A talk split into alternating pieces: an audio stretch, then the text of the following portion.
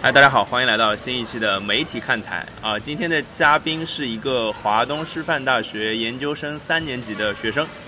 呃，大概听众一定会问了，哎，之前我们请到不都是媒体圈赫赫有名的人物嘛？那为什么这次突然请个学生来呢？呃，这个问题由这位嘉宾自己来给大家揭晓吧。啊，各位看台 FM 的听众朋友们，大家好，我是华东师范大学研究生三年级的学生徐杰。哎，徐姐，呃，当然不是了，让你说这个好吗？啊好这个我已经介绍过了好吗？啊，我说一段废话呢，可以剪掉了啊。啊，好，但是我除了这个学生的身份呢，其实今天来到看台 FM 的另外的一个身份，就是我在 PPTV 和百事通都是有解说比赛的啊对经验，对对。所以我其实也能够被称为一个解说员吧。你就是个解说好吗？然后去年呢，其实我也跟着大学生足球联赛和 CUBA 的赛嗯场，全国各地是转了一圈，啊，也是解说到了大学生的比赛哎其。实应该说也是一个经验挺丰富的解说了，可以这么说吗？对，因为我的第一场解说比赛，我记得还很清楚，是二零一三年的六月十七号啊，中超联赛，嗯，当时是贵州茅台来对到的是杭州绿城。啊，那天我的解说搭档也是我的第一位的解说的老师嗯是唐辉老师，唐辉啊，嗯小唐老师，对，小唐老师挺逗的啊，非常有意思啊，小唐老师是很逗的人。是这个之前在《强强三人组》那个什么请大家吃饭那个事情，你知啊道吗？啊那个很逗。呃，那这第一场比赛给你留下了什么印象呢？非常紧张。紧张啊，很正常。呃，第一场比赛我记得我是差不多准备了一个星期，哦，嗯一个星期，因为足球比赛你看似踢比赛的是二十二个人加上嗯三个裁判，其实你要准备的资料是远远不止这样的一是个的，数是据的，。是的。准备了一个星期，然后反复的在在脑海当中在幻想我解说的状况是怎么样的，就会发，就脑补会发生哪些事情是吧？呃可能。这个晚上做梦的时候都会梦到有这样的一个场景吧，因很为敬业啊，说明。呃，因为这毕竟是我一个很期待的一个状况的 啊，呃出就现像。我是个老师啊，那时候上课上的时间长了，梦里也会梦到自己在上课，对，正常的啊。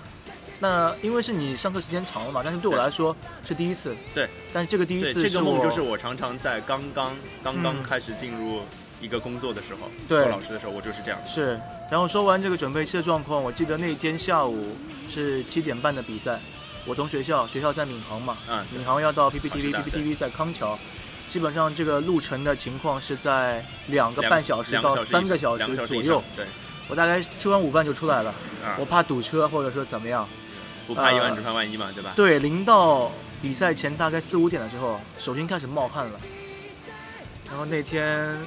但是很奇怪啊，就是一切的紧张，那随着这个比赛的开始就没有了，是就消逝而去了。而且那一天我记得是唐文老师还迟到了，吧啊，那差不多。多七点三十五分的比赛，他是他是七点半来的。然后我在那边，我在想，啊你是在黑小唐老师吗？啊不是，呃，因为因为可能当天他也是有些情况嘛，啊，很正常，很正常。然后呃，导播老师就安慰我说：“别担心啊，这个唐老师解说经验太丰富了，是的，是的。他只要呃呃坐下就能够说比赛，啊你也不用告诉他谁对谁，嗯嗯，他完全如数家珍啊。啊，这个就是其实也是专业的素养。对，不然后和唐辉老师合作了半场比赛之后，其实也还好。然后那半场他队友你有什么评价吗？对我正好就是问了他一下，啊对对我对问对唐辉老师说：“哎，唐老师，你觉得我表现怎么样啊？有他没有知什么道你问是第题一次啊说球吗？他应该也我不没知道空，他应该没空应该知道，对吧？他七点半才到嘛？”他应该会在那个排班表上第一次看到我的名字吧？啊，呃但他因因为为他可能是第一次跟你合作，但是他也不一定确定你是不是一个真的一个全全新的解说，因为是没他也错许会认为你跟别人合作过嘛，对，没错，你也没有跟他说你是第一次解说，呃，也来不及说了，啊就是中场休息的时候会跟他说一下，啊然后他怎啊么说的呢？他还觉得我还可以吧，还不错了。当然，这也有可能是冠冕堂皇的一 些话，对吧？他总归不能当着我官腔面是吧说你好糟糕，你好 差，嗯差下次不多不要来了，对吧？这个总归不行的嘛啊，是啊。啊，所以那说，那对于嗯对于你来说，其实那个解说的初体验是挺不错的，感觉也对是挺还不不错的错啊。而对这且个其实我有一个同类的经历可以做嗯做相比，就是呃，我是个乐队主唱嘛，我有时候上台演出，演出之前也紧张，但嗯上去我就不紧张了。是呃，感感觉差不多，好像。对，这个、而且我现在回忆说，我第一场比赛就和唐辉老师合作的话嗯，也其实挺幸运的。嗯，呃，因为唐老师的风格，看西甲的朋友应该都知道嘛，西甲欢乐欢乐多，对，就是唐老师也不是一个非常严谨的这样的一个人，比较有意思的人。对，所以他的这种呃直播时候的一些规矩和状况，也没有那么的多，那么的严。嗯所以说，我们还是在一个很轻松的环境下完成了这场比赛的解说，啊也，是给到我一定的信心了。那经过了第一场比赛，应该是很顺利的一个开头嘛？那是不是解说事业就已经，哎，不是说事业了，这解说的生涯是不是已经一帆风顺了呢？嗯，也谈不上一帆风顺吧，嗯就是会获得一些机会。啊，对，这是对你的肯定啊。对，因为足球比赛开始，然后后来有了 CBA 的比赛，然后足球、篮球这两块儿都在嗯解说。是呃，但是我现在回忆起来的话，我比较遗憾的一场比赛就是我第遗憾，一为什么场，说遗憾？嗯，就是我第一场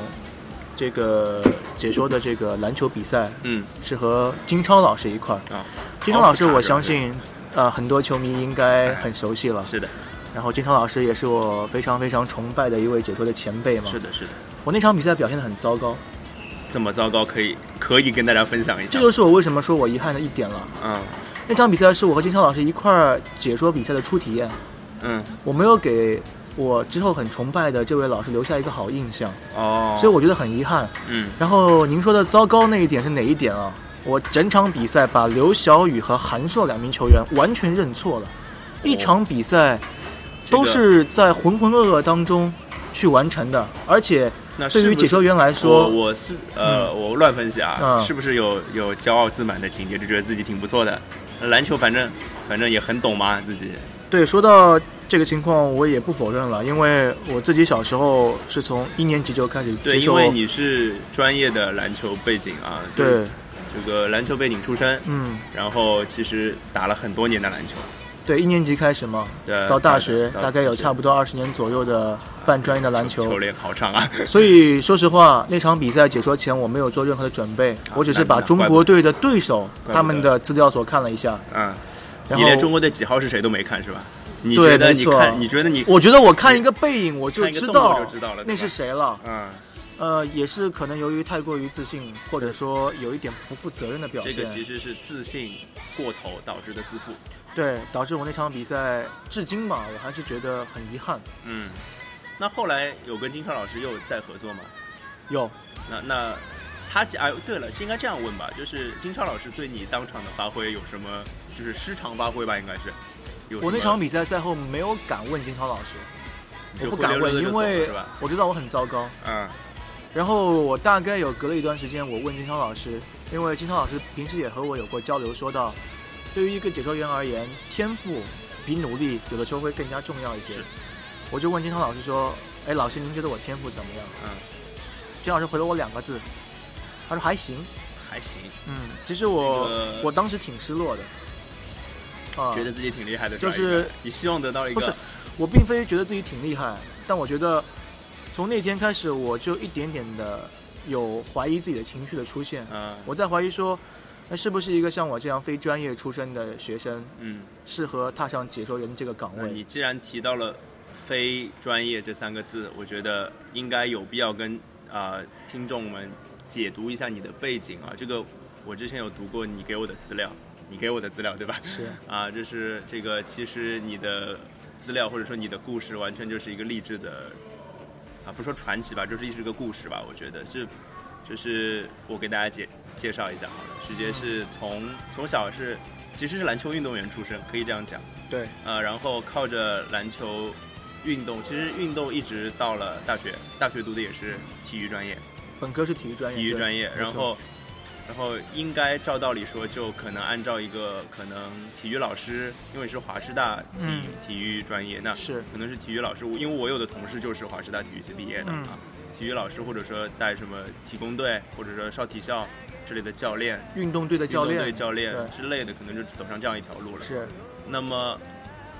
后面发生的事情就是非典型，嗯或者说非专业的来头，就是你在考研究生的时候拒绝了同济大学的奖学金，免职业试直升职业同济的那个机会，然后毅然的考了转专业华师大的传播学院。没错。那当时是怎么想的？呃，其实前面说到走了一条非常规的路啊，是我并非科班出身了。对啊，那现在先给我们听众朋友来解读一下，科班出身是一个怎么样的情况啊，对，其实哦就你可是以全国各大的播音主持专业的学生，他们有一些非常热爱体育啊，像我们一些年轻的孩子，可能青年的解说员，大家也会有熟悉到，嗯像陈伯宙啊、嗯宙哥，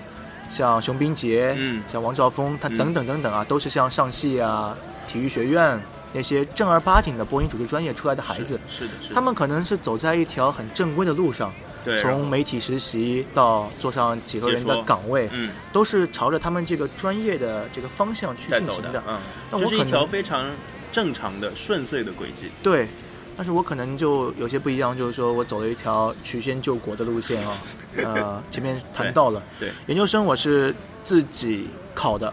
考的啊华东师范大而且学你是传播拒学绝院。了拒绝了免试直升的机会啊，就直升的机会有奖学金，人家肯定求之不得嘛。对，那我当呃时怎么毅然决然地下了这个决心的呢？还是一就是句话吧，嗯就是那个梦想，很简单，或者说我用啊一个大家现在用的说，这是爱是吗？对，热爱，爱，非常非常的爱体育运动，因为我曾经也梦想过自己能做一个职业运动员，嗯我的偶像是艾弗森，是刘伟，嗯，呃，因为我也是打他们那个位置嘛，但是嗯可能由于身材方面的一些限制啊，嗯包括等等的一些原因，没有是办法从事到这个职业的体育当中。嗯，那我就想说，我能不能从另外一个层面也来从事我心爱的体育行业？嗯是的，解说员从初中开始就变成了我的一个梦想，非常大的梦想吧，应该是。几乎是或者唯说一的一个梦想。哦，那个太伟大初了。中开始，初中差不多就是初一、初二的时候吧。嗯，那个时候我记得中国队踢十强赛，哦呃，中国队踢世界杯，对不起，啊，啊对，就中2002国年，队中国队踢世界杯。二零零二那年，会儿我刚刚念初中，嗯，那场比赛是全校停课去播的。是，的，是的，是的，那个中国对哥斯达黎加对，那场比赛我记得下午嘛，啊，对的，上半场两点半的比赛吧，好像是，我没记错的话，因为我们我们那次也是全校一起看的，看来全中国对足球这哎这个这事业的热爱从那个都是时候一样就的。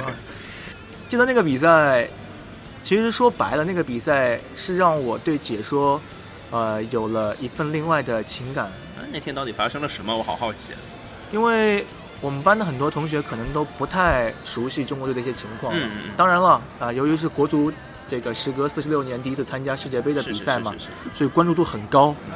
那我从小又是看足球比赛嘛，所以我很熟悉一些球员的情况啊，嗯包括那会儿想申花的球员还是比较多的、嗯啊，包括主力有樊振樊振毅啊，有吴成吴承英恩啊嗯等等在内，所以我就呃不自不自主的上半场就会自己在评论一些东西、啊，再说一些理球解员的了，名理解字了。怎么哎样，其实这事儿我也干 过，然后嗯，我们的这个任课老师觉得，哎，徐姐你还不错嘛，说的还啊，挺然后就有这道样理。，哦，我懂了，然后半我场猜到休后息面过发生后的，情节了，就让我就是为全班做为解说是吧？为小朋友们就是哎就是解读一下比赛的这个进程啊。哦，当时实其实是我来说的话，哎那时候你紧解张说吗出体验了，那时候你紧张吗？哎，真的不紧张哎。对，有小嘛，第一是小吧我小，觉得第二是我觉得我能说到这个东西，我很开心， 啊，对的好像一条鱼，呃，掉到水里面了一样。啊，如 非鱼常得的水开心啊。，对，呃所以就是说有了这这样的一呃一个经历吧。这个，你是不是应该感谢那个任课老师？但我觉得如果他不让我上去的话，这个气氛也挺尴尬的啊。啊，因我我为在你已下经面不行了说是，吧？他也接不了什么话，对吧？对，那 那他说不过你嘛，因为他也没那么懂是吧？对对对，这个哎，其实我觉得小时候当一个球迷，然后嗯，看球、评球，然后说球，可能我们这些人都经历过。对，但是像你一样有一个班级的平，以班级为，其实班级的平台也有四十好几个听众呢，对吧？四四到五十个人啊，嘛对，四五十个听众，对那其实也算是一个蛮大的一个初体验。是那么我想，肯定不是单单只有这样一件事情让你萌发了什么，让你做了一个放弃了那么大的诱惑去做这个决定，肯定还有更深层次的原因吧。主要对于体育的热爱，如果要追溯起来的话，小时候吧，小时候五六岁的时候，五六岁，嗯，啊，那你跟我差不多，都是五六岁开始对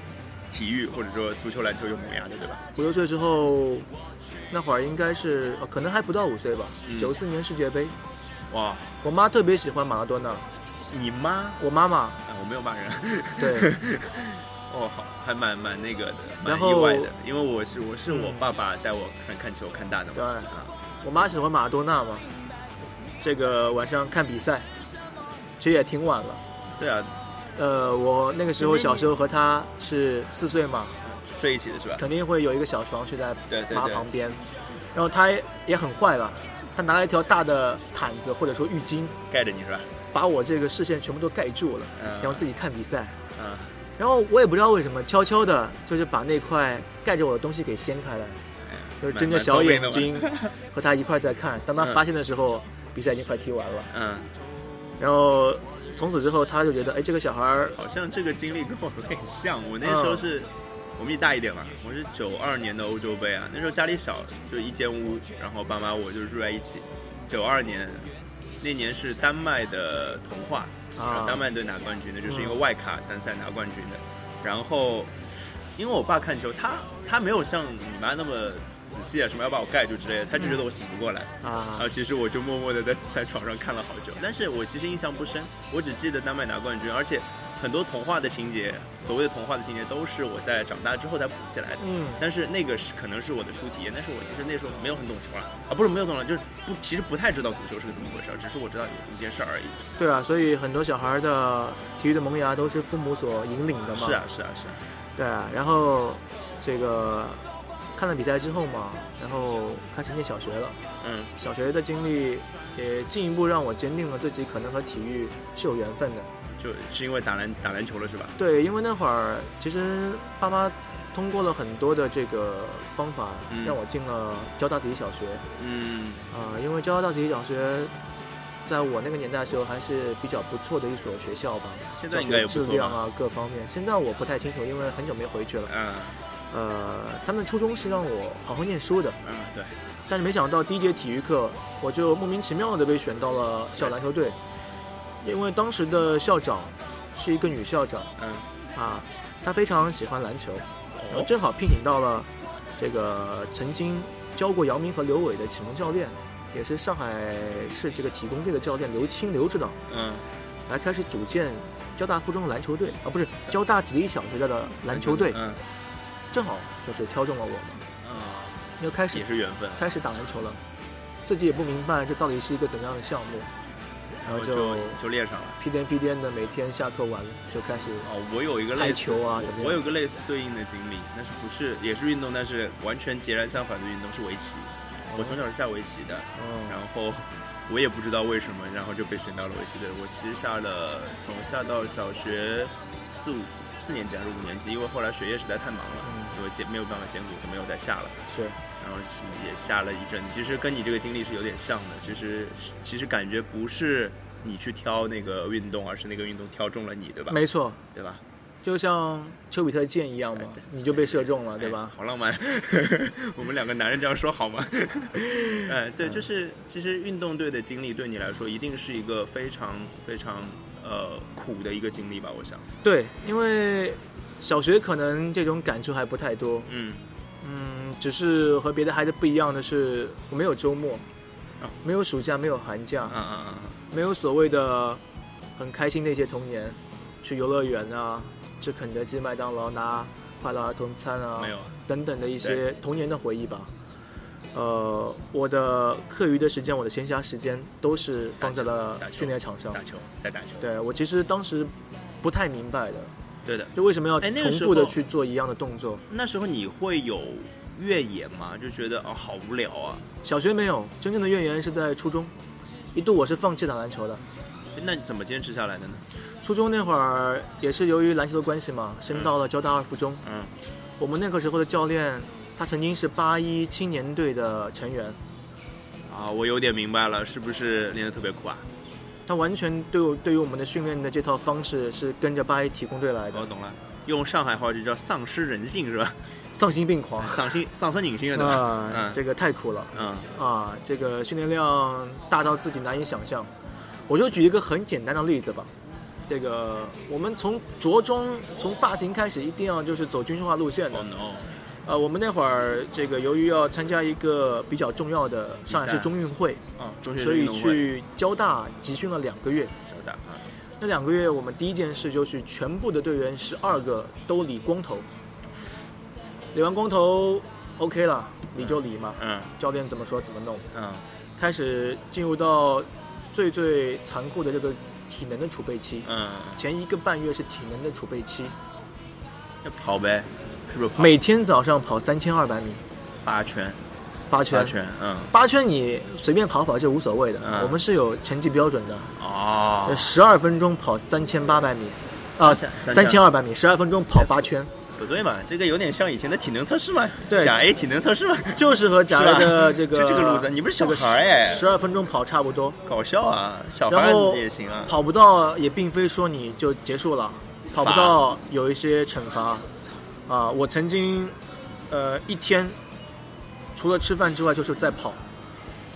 就整个一天有哦什么意义呢都是在田径场跑，那有什么意义呢？对吧？嗯对于他来说，这是他在八一队所学到的东西。 o k 当你完不成前一个项目的时候，你就没有办法进行下一项。 OK，这只这嗯不是说太，就是不是说他有针对你们啊什么的，对，每个人都是这样。，对他其实嗯只是只接受到了这一种方法而已。因为对他来说，呃为什么其他人可以跑到你直接就不行呢？这个这可能，哎呀，这个回到比较大的问题，就是一个中国中国人啊，中国人就很容易把所有东西都变成一样的。因为我自己是做教育的，所以我是尽量在教育的时候告诉自己说，不要把所有学生都看成一样的。嗯，我在班级里也会遇到很刺头的学生，是，但是有些真的成绩很好，很聪明，超级聪明。嗯，那可能就需要用，因为如果你用一样的方法去对待他的话，你可能就埋没了一个天才。对，也可能是这样的啊，是就是其实球场上有很多这样的例子，嗯，对吧？NBA 可能也有很多这样的例子。没错没错。所以说当时那个时候呢，我们的一个很极端的情况是，呃，其实我一直觉得人生最绝望的事情是，人生最绝望的事情并不是说，啊、看不到希望。嗯，而是你不想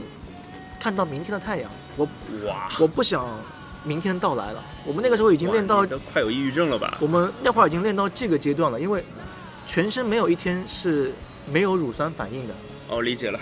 天天是酸的是吧？每一天你起床之后，你就不想动，你的腿也抬不起来。那还怎么训练啊？真是，对吧所？以我当时真的一度想过放弃。我跟妈妈说我不练了，嗯，我读书去吧，对啊，因为我成绩还不错。对啊，然后我妈和我教练沟通了一下，嗯，然后练我练得更惨， 呃，我就被我了个 去，是，就是我被练得更惨，这弄就是嗯哎，你小子刺头是吧？我弄死对啊你，人家都没什么就怨这样的感觉是吧言，你去告状对吧？对吧？你什么意思？对，对我不满意是吧？是，好在这段时间最后也是过去了，我们成绩也是打得不错，顶过去是不容易。就是的确这段训练是有意义的，我们最后这个比赛的成我绩觉打得打得这样非常的好这样的经历是不是也造造就了对你来说一些坚韧的一些气气质？对就是比如说像你之前说的，你解说上有一些问题啊，自己意识到自己的问题，然后之后我相信你应该也没有花多少场比赛就把这个呃错误的一些东西就给改正回来了。可能业务上的调整很快，对关键是对我们如果对比到解忧上来说的话，你心理上的调整这是一个很慢的过程。没错没错，如果你内心不够强大的话，你可能一辈子都会有这笼样的罩一在那个个阴影印上面象。。对对对，对我觉得然那后个是蛮严重的。对，然后我想说的是，初中那段时间的经历啊，就对于我之后人生的影响呃影响，或者说对于我人生的这样一个启示，就是让我觉得那样苦的日子我都过去了，没有什么事情会再难住我了。赞，这个心态太重要了。这也是就是为什么我本科毕业嘛，嗯，我确定不要本校的直升名额，不要同济的这说明了免试直升的名额，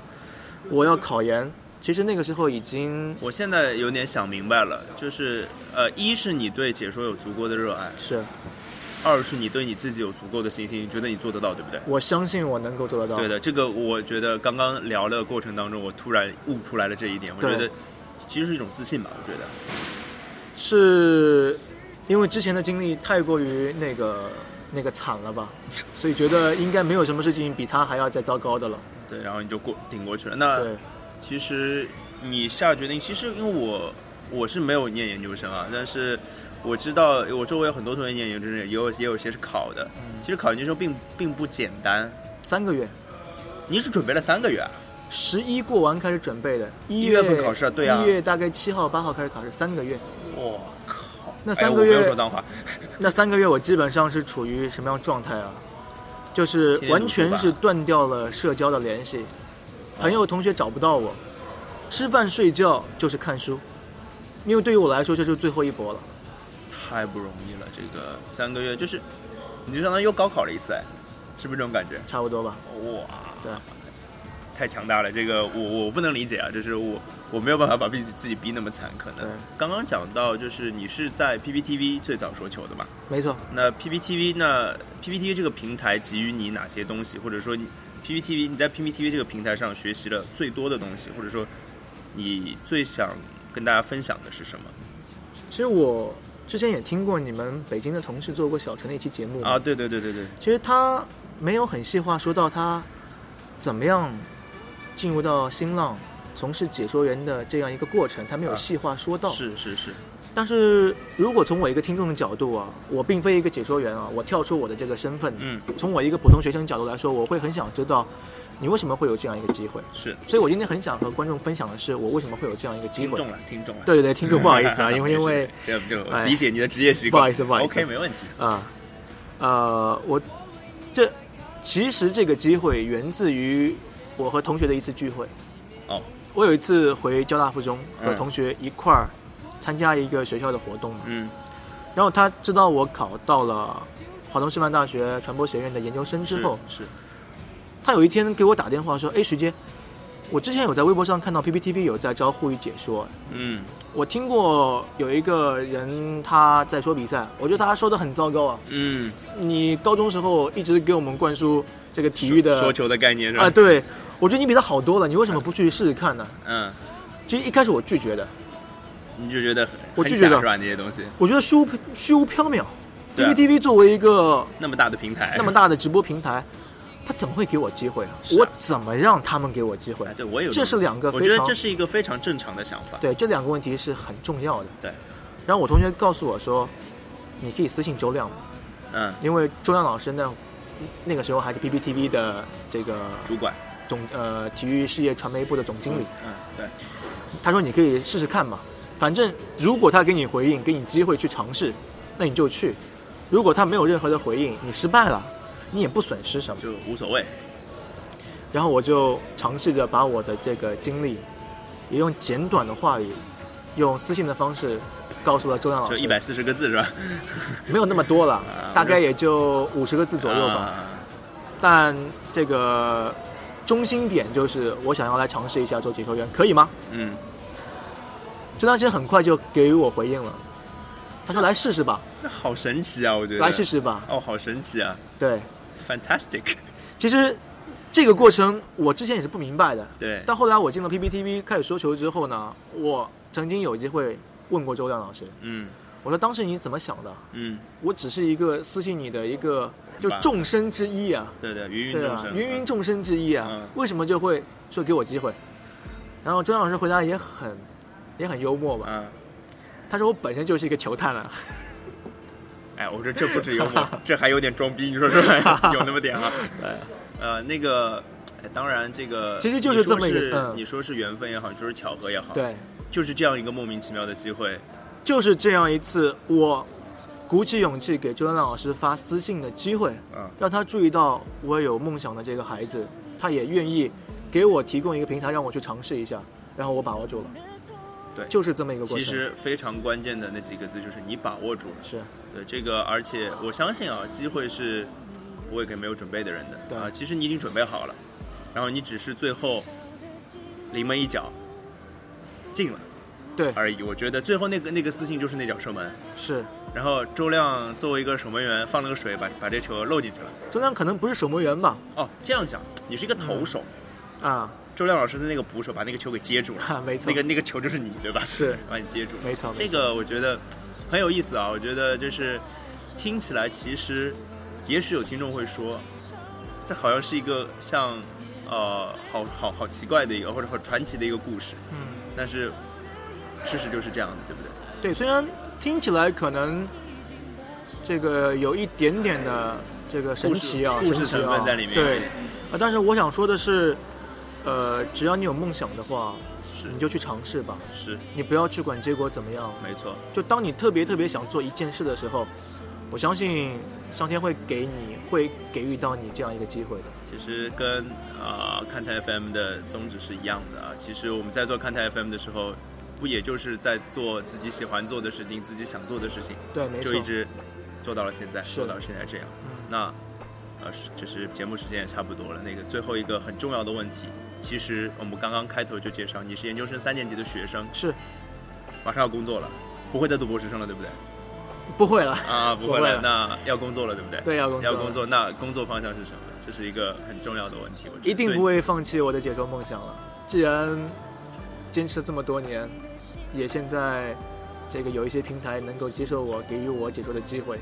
那这个梦想一定不会我放弃相信这个非常非常，今天是一个非常励志的故事啊！徐杰告诉了我们，只要你从小有一个梦想，你一直坚持，你一直往那个方向去努力，你就可以做到啊！我相信，在听的可能，可能各位九五后、零零后的听众朋友们，如果你跟徐杰一样有这样的梦想，那徐杰的道路告诉你，只要你去坚持，只要你去努力，我相信。呃，结果一定会是好的吧？我想，没错，任何的梦想都能冲破一切的束缚，只要你肯努力，只要你有梦想，你就我相信啊，你你就可以去做到你想要做的事情。是的，是的。那个